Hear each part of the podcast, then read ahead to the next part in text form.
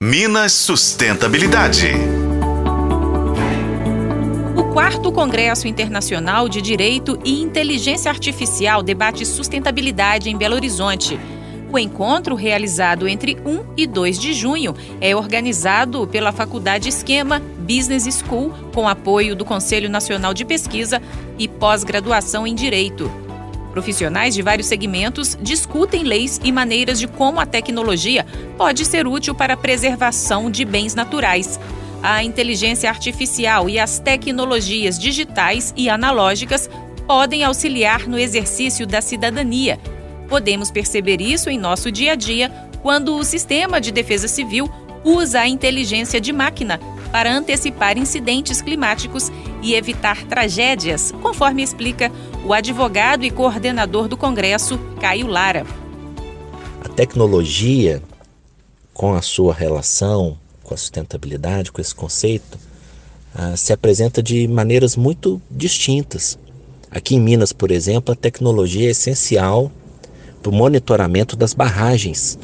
Minas Gerais teve os dois maiores desastres ambientais do Brasil os rompimentos das barragens lá em Mariana, em Brumadinho. E hoje, sem o monitoramento, as populações estariam é, em risco ainda maior naquelas muitas e muitas cidades de Minas Gerais que têm na mineração uma importante fonte de receita, não só para as pessoas que lá trabalham, mas também receita tributária para o poder público.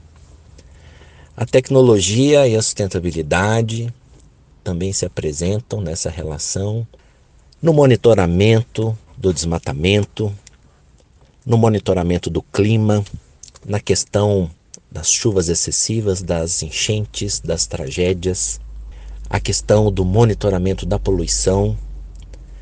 Sem a tecnologia, o cuidado com a nossa casa comum seria muito mais complicado.